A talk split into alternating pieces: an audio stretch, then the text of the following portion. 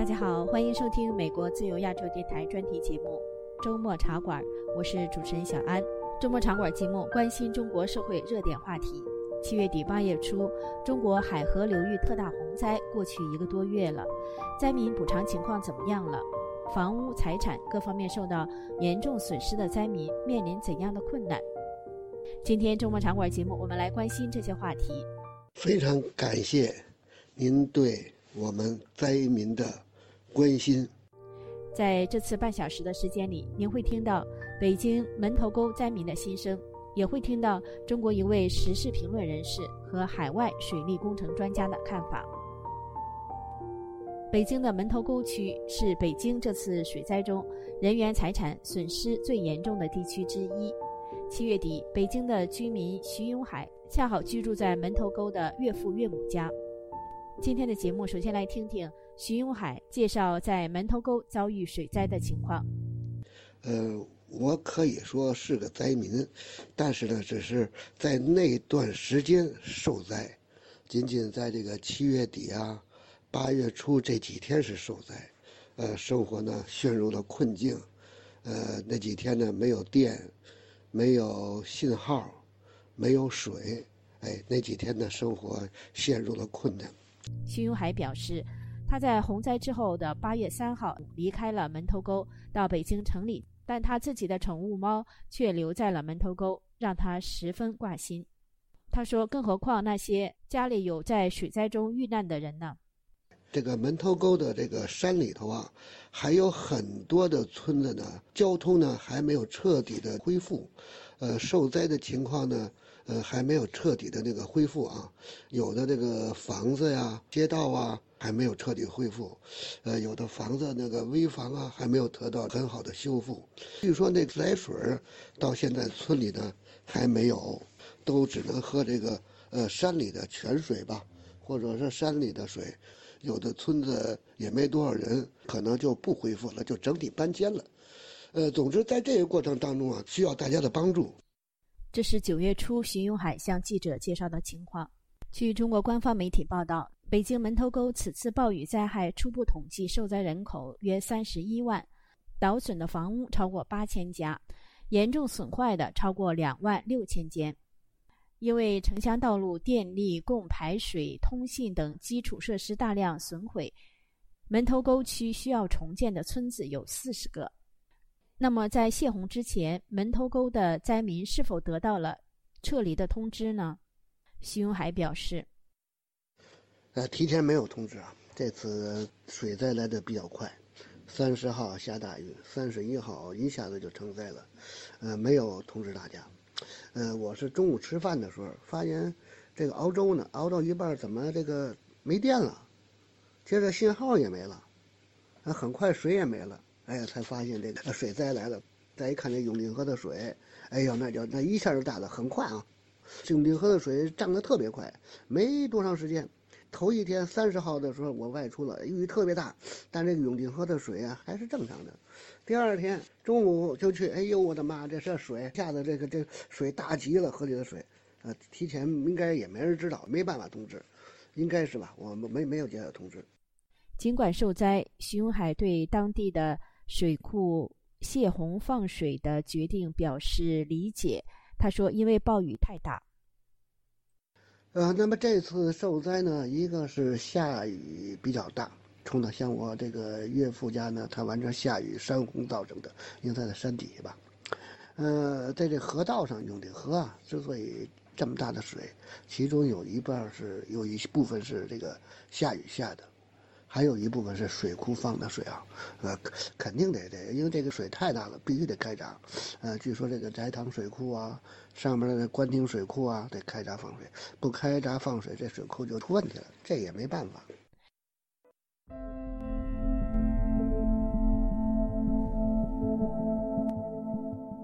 徐文海曾是北京平安医院的医生。他在社媒上透露，因为反映基督徒遭酷刑的问题，他遭受打压，曾被判刑，失去医生工作，退休金也被剥夺。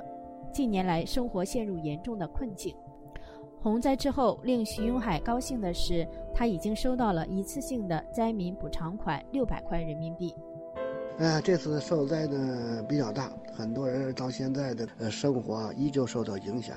有一些人呢，现在自来水，比如说这个这我岳父岳母那个村子，自来水就不行，那么很多人只能喝这个井水啊，喝这个山里的水啊。房子坏了，冲了，受破坏了，积水没塌，呃，也这个成了危房，也不能住了。哎呀，这个这会影响很长时间。在此呢，我也呼吁啊对这灾民呢，大家多多的关心，能够给予帮助呢，尽量的给予帮助。呃，国家呢虽然会有一定的帮助，比如说给我六百块钱，我也挺高兴啊，非常高兴。因为作为我这六十三岁了，因为坐过牢，没有任何收入，能够六百多块钱呢，也能让我很生活很长时间啊，还挺高兴的。但是很多人呢，生活都受影响了。这个房子修啊、盖啊，都得花很多的钱。哎，这个现在我岳父岳母这个房子，我也这这这这着急呢，这怎么办啊？就是将来放弃啊？那那这我们当年去前几年盖房子的时候花了很多钱啊。我妻子拿出我们家钱，拿了十多万翻盖这个房子，现在等于如果如果住不了了，这也是个损失啊！哎呀。显然，徐永海岳父岳母在门头沟的家在洪灾中受损，这让徐永海特别的焦虑。他多次呼吁社会各界对水灾的灾民给予更多的救助，还请弟兄姊妹啊，基督徒的弟兄姊妹啊，还有这个爱心人士啊、公益人士啊，对灾民呐，对我们这些灾民，我也是个灾民啊，给予关心帮助，使我们从这个受灾当中呢，呃，能够尽快的恢复过来。我也算是为自己呼吁，也算为其他人呼吁。谢谢大家，谢谢大家。我是徐永海，呃，非常请求大家帮助我，帮助我们。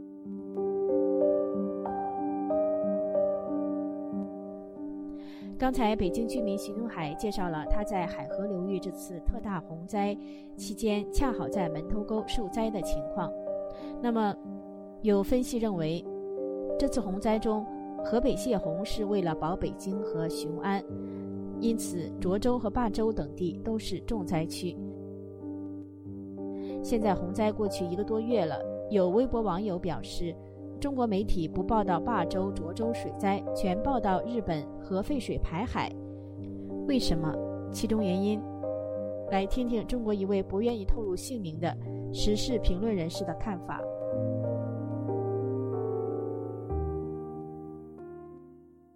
这个中国的新闻舆论是完全操控在共产党手里的，就像中国所谓的各种选举、人大代表选举都是一样的，不符合他们意思的这个完全被这个屏蔽掉，或者是说不能报道、不能披露。他这个不报道水灾而报道这个核废水呢，就是这种思路下的必然的做法，就是说这个水灾非常严重。长期的报道关注的话，说老百姓会看到这个政府的无能，奋起反抗。那么核废水的这个事情呢，他就转移了这个老百姓的议论的话题，转移目标。嗯，同时也能激发这个民族情绪，树立这个日本这样的一个敌人。被中国封禁的美国推特网上传出视频，显示河北霸州居民在受灾之后。多次到市政府门口示威，与警方发生冲突。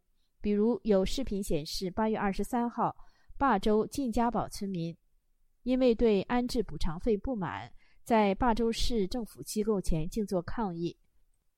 还有自称是霸州居民发视频说，水灾过去一个多月了，霸州一些地方的水还没有退去。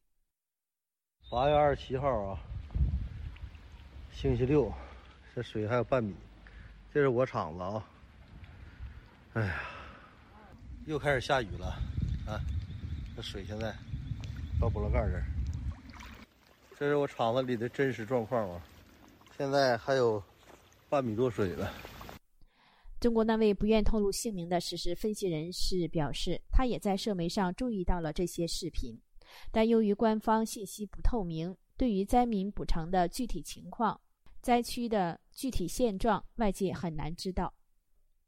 官方啊，他对这个事情，他是，呃，消息是他是基本上是封锁的，暗箱操作的，八月十号左右的时候，沧州对沧州的某一个县，叫嗯东光，接近于这个水灾地区了，好多地方这的路都堵住了，因为这个桥啊，它这个淹水过不去，就给断路了。呃，当时我就发现了一个情况，就是说一靠近那个地方的时候，八月十号前后也也是说。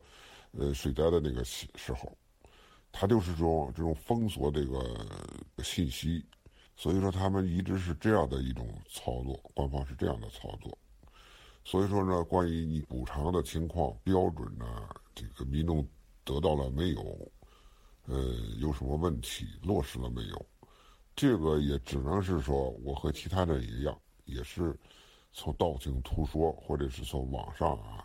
呃，看到那么一一点点信息，这个完全是不透明的。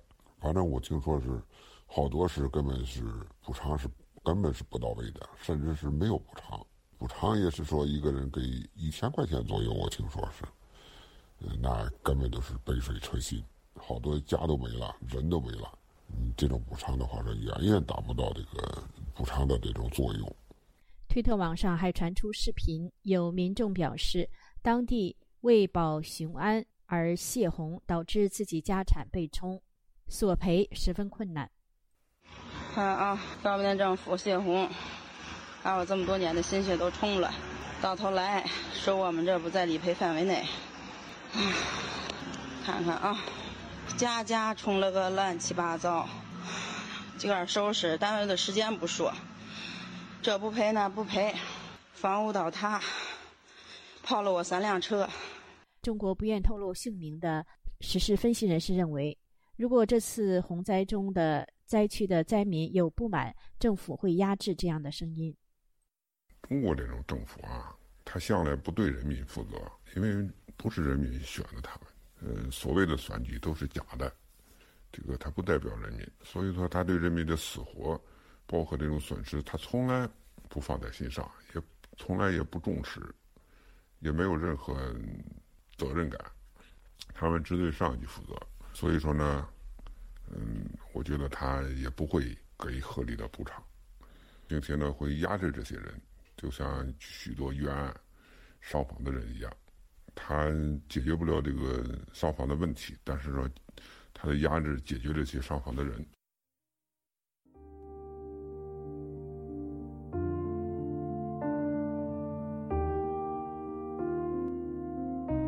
各位听众、各位网友，欢迎您继续收听美国自由亚洲电台的专题节目《周末茶馆》，我是主持人小安。我们是在美国首都华盛顿为大家制作这个节目。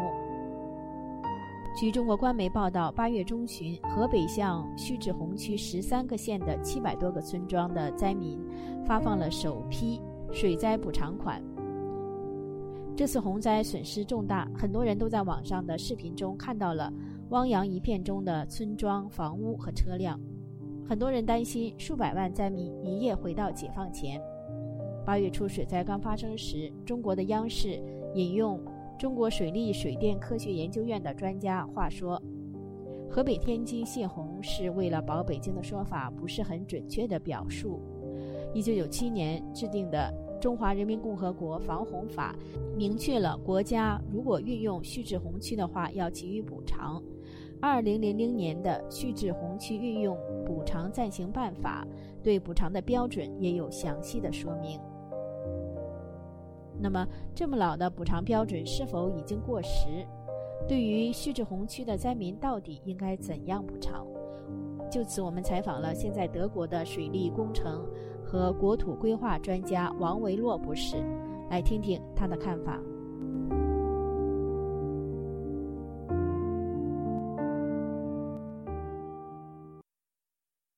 王维洛博士，上次您为大家分析这次海河流域的水灾，呃，为什么河北受灾这么严重的时候，曾经谈到对灾民补偿的问题，补偿要以什么为依据？对这个问题是一个非常重要的事情啊，大家应该把这个问题讨论清楚，因为这涉及到他们是不是一夜又回到了贫困的状态。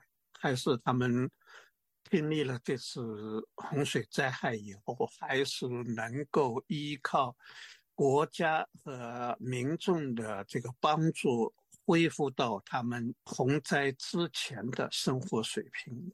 这次洪灾刚刚发生的时候呢，中国的央视啊采访中国水利水电科学研究院的一位副总工程师程小桃，他就提到可以根据一九九七年制定的呃《中华人民共和国防洪法》，二零零零年出台的《蓄滞洪区运用补偿暂行办法》，对于蓄滞洪区的灾民呢给予补偿。对，蓄滞洪区的运用补偿暂行办法。是中华人民共和国国务院在二零零零年五月二十三号，经过当时的朱镕基总理签字批发的，啊，是二十多年以前制定的，现在采用是不是合理的？我的回答呢是，就说这是不合理的。为什么这么说呢？说这个 暂行办法是不合理的。是中华人民共和国国务院，他在二零零六年的时候，也国务院呢办公室呢又颁发了一个通知，他就说我们要及时的修改这个补偿办法，呃，适时的修改啊。那他的这个二零零零年蓄滞洪区运用补偿暂行办法，它具体的这个补偿的标准您也了解对不对？对，对于。就是农业的庄稼、经济植物啊这些的补偿是前三年的平均的产值的百分之五十到百分之七十。对于住房呢，按照水损患的损失的百分之七十补偿；对于这个农业生产机械啊和家庭的这些主要的消费品啊，按百分之五十。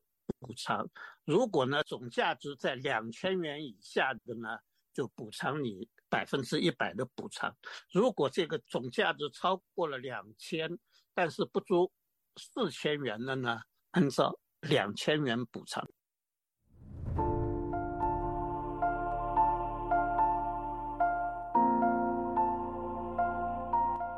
王维洛博士。您刚才还提到，就是二零零六年国务院又出了一个规定，就是说这个补偿的标准要及时的修改。那么这么多年二十来年啊下来，就是说没有修改是吧？没有变化。它是没有修改，但是呢，这个就是水利部的研究所吧，他们里面的这些专家们就发表了一些文章，都指出了二零零零年的这个补偿标准呢。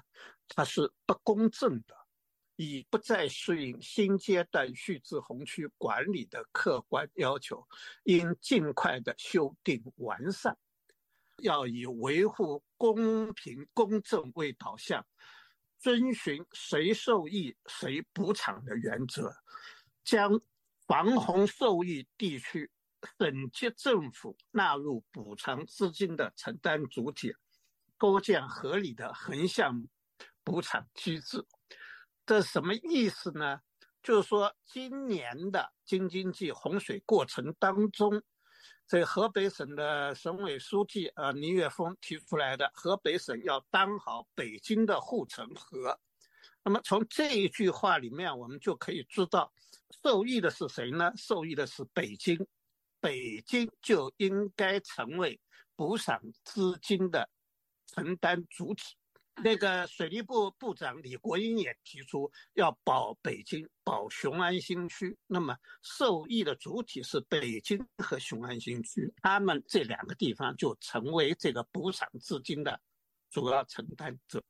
呃，中国媒体报道呢，八月份呢，中国的几个部门啊，水利部、财政部等联合有一次是拨十亿元，呃，对，一次再拨五亿元。对中国的呃财政部和水利部门，八月份两次拨款给中国的蓄滞洪区补偿资金，一次是十亿，一次是五亿。还有媒体报道呢，八月中旬呢，河北省向呃蓄滞洪区呃受灾的群众发放首批补偿款，一共是七百多个村子村民呢可以得到这个补偿款的。呃，河北省。本次共预拨蓄滞洪区运用补偿资金将近十二亿元。呃，中国官方媒体只是报道村民在收到了这些钱以后呢，呃，非常的高兴，感谢呃党，感谢政府，没有说多少钱。网上有些网友呢发的帖子呢，呃，有的是说是。一个人补偿一千，有的人是说是河北保定洪水撤离人员每户都有补助，每人每天可领三十元钱。还有一个就是说河北的蓄滞洪区发放补偿款，每亩补两百元。有的人说这个钱太少了，呃，还不够肥料钱。王维洛博士，呃，你怎么看呢？河北省呢，这次呢，一共根据河北省水利厅副厅长李娜的介绍呢。他们第一次拿出的钱呢是十一点九亿元，那么补助了这七百个村庄，就是说河北的这个衡水县的一个村子呢，就是有贴在网上的这个名单有签字的，那么它是以农田的补助呢是两百元一亩啊。对，那么暂行办法的规定啊，它是按。前三年的平均这个产出的百分之五十到七十，那么按照河北省啊玉米平均亩产一千六百斤，这还是一个相当低的这个水平。按照去年的价格，每斤玉米呢，它卖的价格呢大概在一元人民币左右，它的产出是。每亩是一千六百元。那么按照中共的暂行办法呢，它的补偿款呢应该在百分之五十到百分之七十之间，那么就应该在八百元到一千零二十元之间是每亩地的补偿。那么这八百元到一千二百元之间呢？其实呢，它还不能够弥补这个农民在今年的他的种子、化肥、农药、机械、电力、水费、人工和土地流转费的生产成本，还不够。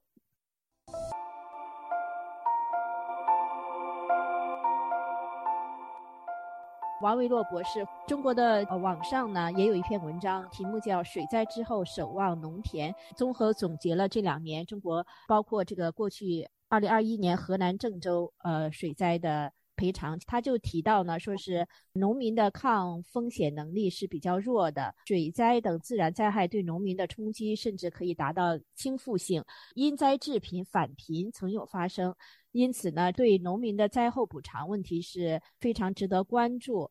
他说呢，梳理过去的这些受灾案例呢，得知国家和地方财政会及时帮扶，给予受灾农民一定的经济补偿和灾后的改种等技术指导。农民保险也是农民受灾补偿的有效途径之一，但是呢，农民受灾补偿制度仍然有待完善。呃，例如呢，针对呃蓄滞洪区的条款已经沿用二十年，所付的赔偿条款不完全适于当下的经济环境，受灾农民难以获得与损失相当的赔偿。这种现状呢，应该值得注意，并且进行改善。这次洪灾之中呢，补偿的标准是一个问题。您还注意到另外一个问题，到底是按照水灾的受灾来补偿呢，还是说是赔偿的问题，是吧？对，赔偿和补偿是两种不同的意思。那么最大的区别在什么上面呢？最大的区别就在法律的层面上。赔偿就是说是你的错。有错在内的赔偿方呢，他是有错在先，而补偿呢是恩赐的，是我的善心，我给你的不是我的错。呃，为什么说它不应该是补偿，而应该是赔偿呢？这个京津冀的这个洪水过程中，它的有一个。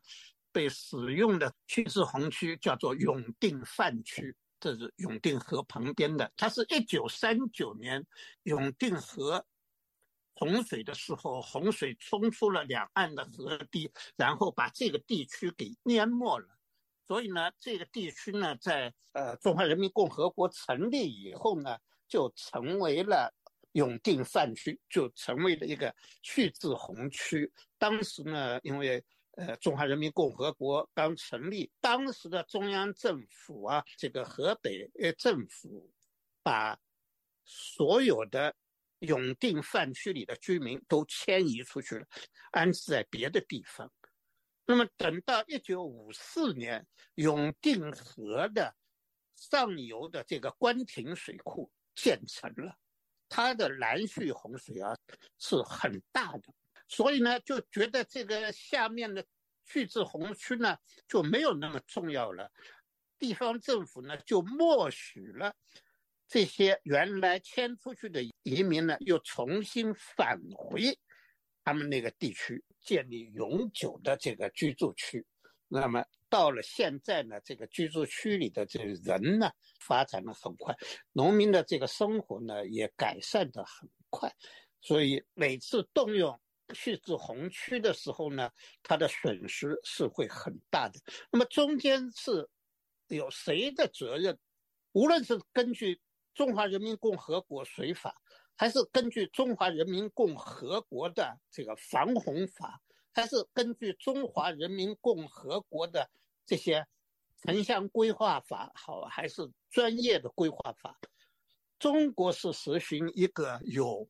层次的这个空间规划的一个体系，在防洪法里面，他已经说了，蓄滞洪区的建设或者是防洪规划，要和这个国土规划、土地利用规划、城乡规划都相协调的。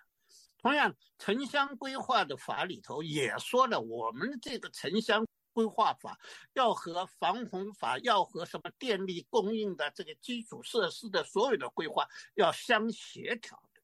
那么蓄滞洪区里面规划了永久的居住的，所以错的是中国的这个地方政府，那一直到中央政府。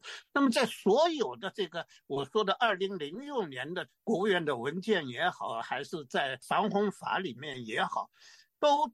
有这样的规定，要把这个蓄滞洪区的人给迁出去，减少这个人口。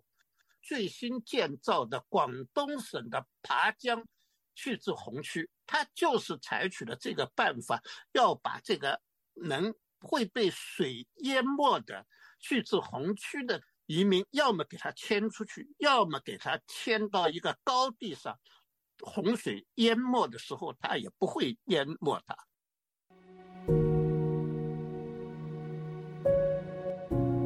王维洛博士，所以您的观点就是说，其实按照中国的这个法律规定来说，在江河流域规划的蓄滞洪区内不得建设城镇和村庄，这是违法的行为。对，二零一九年的时候。河北省委书记他专门到这个东店，就是霸州的这个蓄滞洪区里面去做了一次调查，做出了这么一个表述，说要把这个人给搬迁出去。我们现在看到的霸州的蓄滞洪区里面的这些村庄，它都是在近期。新建的是按照所谓的社会主义新农庄的这么一个规划建造的，同时也有什么习近平的这个厕所革命的规划同时进行的。在这个机会的时候，他们没有利用这个机会把所谓的大清河流域河道中的村庄全部搬出去，这是中国政府的错误，这是河北省政府的错误，他已经。认识到这个问题，但他没有做，所以他应该支付的是赔偿，而不是补偿。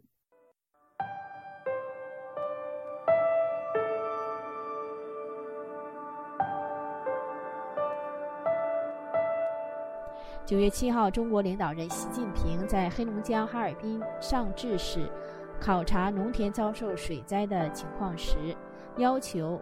要保证受灾的群众入冬前能够入住新房。